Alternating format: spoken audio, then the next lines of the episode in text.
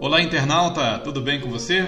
Muito boa noite, muito bom dia, muito boa tarde, boa madrugada. Eu sou o Márcio Nato Rodrigues, sou jornalista, sou pós-graduado em docência do ensino superior e também especialização em jornalismo esportivo. E esse é o meu canal de podcast Conversas e Prosas. Hoje eu vou falar sobre por que o meu primeiro relacionamento não deu certo. Eita, anos 80. Antes de a gente ir, por favor, você que ouve esse podcast aí qualquer plataforma, não se esqueça de vir aqui assinar esse canal, também no nosso canal no YouTube, deixar o seu, o seu like, o seu joinha, isso ajuda muito, o seu feedback por meio dos seus comentários. Claro, ativar aí o sininho no caso do YouTube para receber notificações e também nas plataformas de podcast, se houver essa alternativa, assina aí e eu serei muito grato a você. Então, vem comigo para mais um assunto no nosso podcast Conversas e Prosas, porque o meu primeiro relacionamento não deu certo. Vem!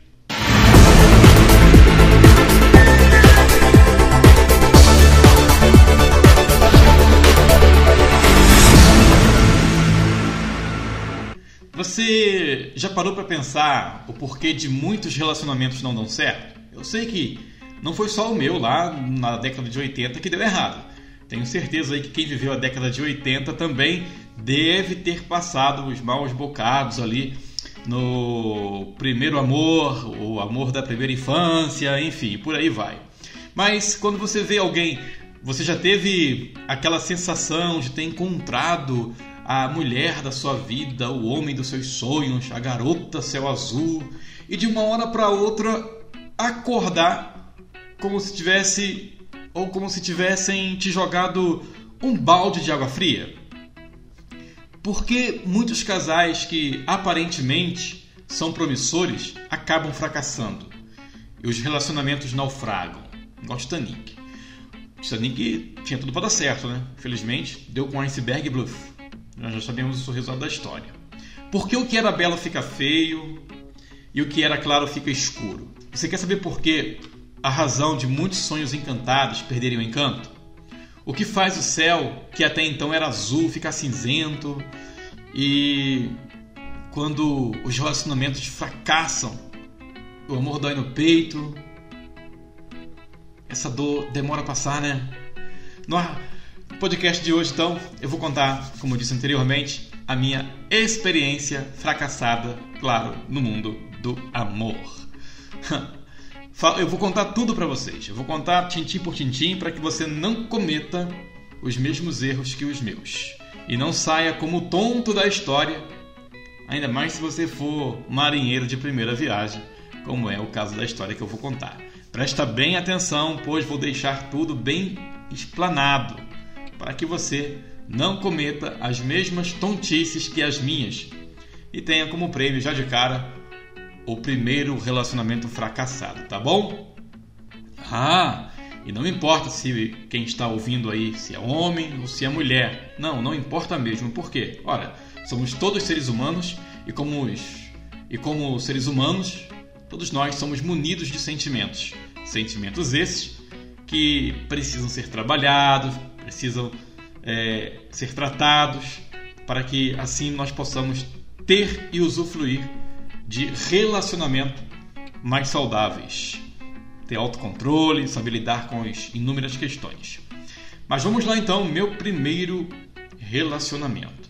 Só vou ocultar aqui o nome da dita cuja para que eventualmente não tenha que responder qualquer tipo de processo legal, certo?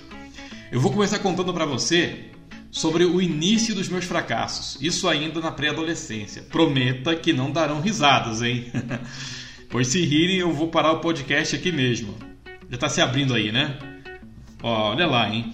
Bom, a primeira vez que eu senti esse sentimento danado chamado amor em meu frágil, pobre coração, eu era só uma criança.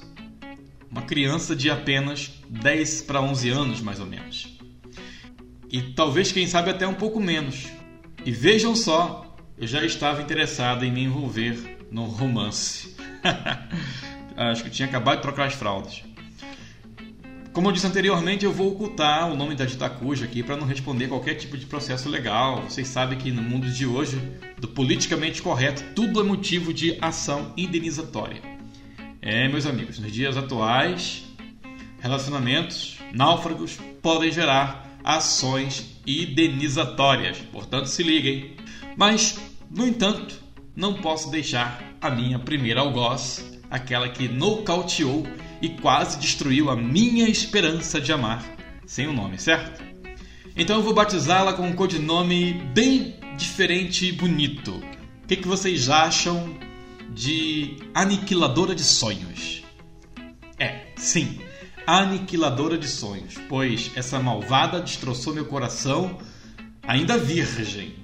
Vocês logo, logo vão parar de sentir pena e de se condoer por causa desse nome que eu dei para ela. Já já, eu garanto. Então, sem mais delongas e sem mais conversas paralelas, vamos aos fatos. E anos 80, charrete que perdeu o condutor. Acho que era assim, né? Música do Raul. A década era a década de 80. E o ano poderia ser 86 ou 1989, quando perto da minha casa veio morar uma família. O chefe daquela família era amigo do chefe da minha família, o meu saudoso pai vô. Né? Naquele dia eu vi pela primeira vez a aniquiladora de sonhos. Eu a vi quando fui na casa dela com meu papai, meu saudoso coroa, para dar boas-vindas aos novos vizinhos. Sinceramente, era melhor que eu não tivesse ido. Mas já que eu fui, hoje rola essa história para contar para vocês. Então, meu povo, a Marvada estava sentada numa cadeira de balanço na varanda da casa nova dela e do nada, sem mais nem menos, ela olhou para mim e abriu um sorriso. E não foi qualquer sorriso não, tá bom? Foi aquele sorriso de parar o trânsito, se lá onde eu morasse, claro, tivesse trânsito.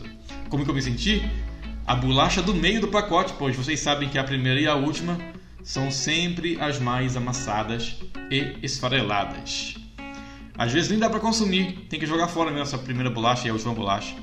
Mas a partir daquele momento, aquela menina se tornou dona do meu coração.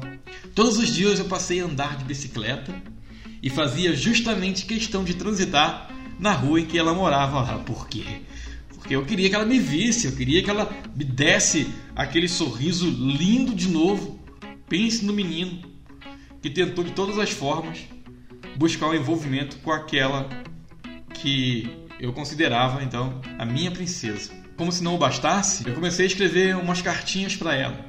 E vale a pena lembrar que na década de 80 não havia essas facilidades de relacionamentos em redes sociais, tal como tem hoje, não sei sabe, WhatsApp, Facebook, Instagram e por aí vai. Aquele tempo para mandar a mensagem para alguém era no bom e velho pulso mesmo. Tinha que exercitar ali o pulso. E minha letra era feia que dói, continua sendo feia até hoje. Por falar em exercitar os pulsos, já estava dolorido de tanto elaborar cartas e mais cartas para a aniquiladora.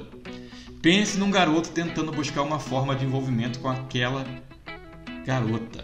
Era eu. No entanto, meu amigo, minha amiga, devo destacar que todas as tentativas de comunicação via postal falharam Ora, poras, por quê? Simplesmente porque eu nem sabia como é para colocar aquele papel no correio para chegar na casa dela. Eu não tinha a mínima ideia como eu poderia fazer para aquele envelope, aquela carta, é, pudesse parar na mão daquele homem de calça azul, camisa amarela e boné azul, né? O uniforme do correio. Embora o borracha, o borracha era o homem do correio, era o cara do correio lá que fazia a, a minha rua, fosse uma pessoa de relacionamento muito fácil e amigável, eu tinha vergonha de pedir que ele entregasse minha correspondência para a aniquiladora, porque se eu pedisse ele, ele faria. Gente, a minha história com aquela menina se resumia em eu querendo conversar com ela e ela, a partir de então, nem aí para mim. E durante algum tempo foi assim que esse ônibus andou. Foi quando percebi que os relacionamentos que nem começam já fracassam e o tal do amor dói no peito. Porque mesmo que eu quisesse, parecia que o coletivo que ela embarcava nunca vinha na minha direção. Eu estava numa terra rapsódia. No colégio, uma vez, ela até sentou perto de mim. Aí eu pude deixar um bilhetinho no caderno dela. Eu era muito tímido. Mas também não ia perder essa chance, certo? No outro dia, ela me devolveu dizendo que logo faria aniversário e que gostaria que eu fosse com ela e ainda acrescentou que poderíamos dançar juntos na música principal.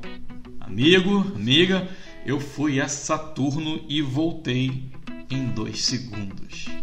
Finalmente, finalmente, os ventos medievais estavam soprando a meu favor. O meu barquinho, a vela, estava indo conforme a maré. Ela já sabia, na verdade, que eu era gamado nela. Eu estava. E ela estava esperando uma ação da minha parte. E eu estava protelando ali, cheio de vergonha. Mas. Em alguns momentos eu tentei, mas a vergonha me venceu. O que acontece é que até aquele momento, todas as minhas investidas, tentativas de tentar me aproximar dela, é, onde não tivesse muita gente me olhando, as tentativas tinham sido frustradas. Mas finalmente chegou o dia do dito aniversário. Coloquei minha melhor roupa, mamãe quem escolheu, claro. Penteei meu cabelo, levantei a gola da camisa e fui para aquela festa me sentindo um rei. Naquele dia eu era o garoto mais feliz da história, o menino mais lindo da rua. Me sentia assim, o dono do pedaço. A minha autoestima, ó, estava passando de Plutão. Nada nem ninguém poderia abalar. Ou será que poderia? O fato é que aquele dia, naquele dia em questão, eu era o garotinho mais feliz da face do universo. A garota que eu mais amava ia dançar comigo. Colegas, eu estava exuberante me sentindo único, super poderoso. Finalmente, o meu sonho estava prestes a se realizar. Na hora da festa, olha, cheguei na casa dela e de longe avistei-a. Ela estava glamurosa, linda de viver, realmente uma legítima princesa do reino do meu coração. Ó, fecha os olhos aí agora, tenta imaginá-la. Ela trajava um vestido longo, bem lindo, a cor era azul bebê. Calçava os sapatinhos salto alto, combinando em rico detalhe com o vestido. Na cabeça ela tinha uma tiara, autenticando seu posto de princesa ao luar. Na cintura tinha uma faixa dourada fazendo jus à sua preciosidade em pessoa. Estava muito empolgado, dentro de algumas horas eu poderia estar a dançar com ela. Eu estava esperando esse momento. Então ela me deu um oi, meio despretensioso. Nesse momento aproveitei e entreguei nas mãos o presentinho que havia comprado para ela. Ela sorriu, no entanto, sem muito interesse. Agradeceu, eu senti que foi por educação e foi atender os demais convidados. E assim o tempo foi passando, uma música terminava, logo entrava outra, acabava o lado A do, do LP, tocava o lado B, trocava-se os discos, ou então virava para o lado B ou C, sei lá. Se fosse o cassete, a mesma coisa. E até então nada. Lembrem-se, a gente estava na década de 80, não existia pendrive, CD, nada do que estamos acostumados nos dias de hoje, Bluetooth, nada disso. Então finalmente chegou a hora de partir o bolo o bolo tinha mais ou menos um metro de altura. Apagaram-se as luzes, todos cantamos parabéns para você. Soprou-se e extinguiu-se o fogo das velas.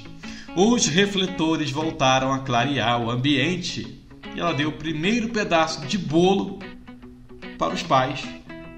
Dançou a dança especial com o pai e da hora que lhe entreguei o presentinho do oi despretensioso, o obrigada por educação, até o fim da festa, foi a única coisa que recebi dela. Desgraçada. Dançou com inúmeros coleguinhas meus, mas nem sequer se aproximou de mim ou dos garotos que estavam ao meu redor no ambiente da festa dela. Me liguei no poderíamos que ela falou, né? Poderíamos. Fui para casa com o coração partido, determinado a apagá-la definitivamente do meu convívio sentimental. E sabe, eu realmente fiz isso. A mesma moeda. Passei a ignorar a aniquiladora de sonhos. No caminho do colégio, eu ia com meu grupinho de amigos, os mesmos de antes, que todos juntos caminhávamos a passos largos. Na sala de aula, eu troquei de lugar para que ela não mais ficasse no meu campo de visão. Fui sentar lá atrás, mas a professora não permitiu que eu ficasse muito tempo lá porque eu era baixinho e tinha dificuldade de enxergar as escritas no quadro, mediante aos demais que eram altos. Mas de qualquer forma, dei a ela o mesmo desdém e desprezo que recebi. Se ela olhava para mim, eu virava o rosto. Se ela se aproximasse de onde eu estava, eu trocava de lugar. Eu paguei com a mesma moeda. Não sei se fiz certo ou errado, mas é, foi a forma de defesa que eu encontrei. Foi assim durante algum tempo, até que um dia ela veio me pedir desculpa pelo que tinha feito no dia do aniversário dela. Ela me contou que tinha dito a algumas amigas que queria dançar comigo sim na festa, que ela tinha essa vontade, mas as coleguinhas dela encheram a cabeça dizendo que eu era um garoto é, muito feio e fomentaram que se ela dançasse comigo se tornaria feia também. Isso para uma criança né, é complicado. Né? Sinceramente, eu não sei o que foi pior: ouvir aquilo ou a desilusão do dia da festinha. doeu, não sei o que, que doeu mais. Bem, de qualquer forma, eu a desculpei e apenas disse que cada um oferece o que tem. E só demonstra em atitudes e gestos a pessoa que é. Depois de um tempo, ela foi embora da nossa localidade e eu nunca mais a vi. Na conversa em questão, ela chegou a dizer que gostava de mim sim, mas se deixou manipular pelas línguas alheias. Essas línguas, mas, nos cercam todos os dias eu nem sabia que as pessoas falavam ou pensavam a meu respeito. O meu primeiro relacionamento não deu certo, já por fofocas em plena década de 80. Eu, um garotinho, aprendendo a viver, é, se aventurando no mundo do amor, eu fui vítima de fofoca. Eu nem sabia que isso existia. O que eu tenho a dizer? Hum, hoje, cuide bem do seu amor para que fofocas não destrua o seu relacionamento também. Tá bom, pessoal? Muito obrigado a você que ouviu o podcast aqui. Não se esqueça de assinar os nossos canais, ativar o sininho aí, deixar o seu comentário por meio do feedback, larga dedo no joinha aí, deixa o gostei aí para mim. Vai ser muito bom. Agradeço. E eu espero você num próximo conteúdo. Visite meu blog marcionato.com.br. Tchau, tchau.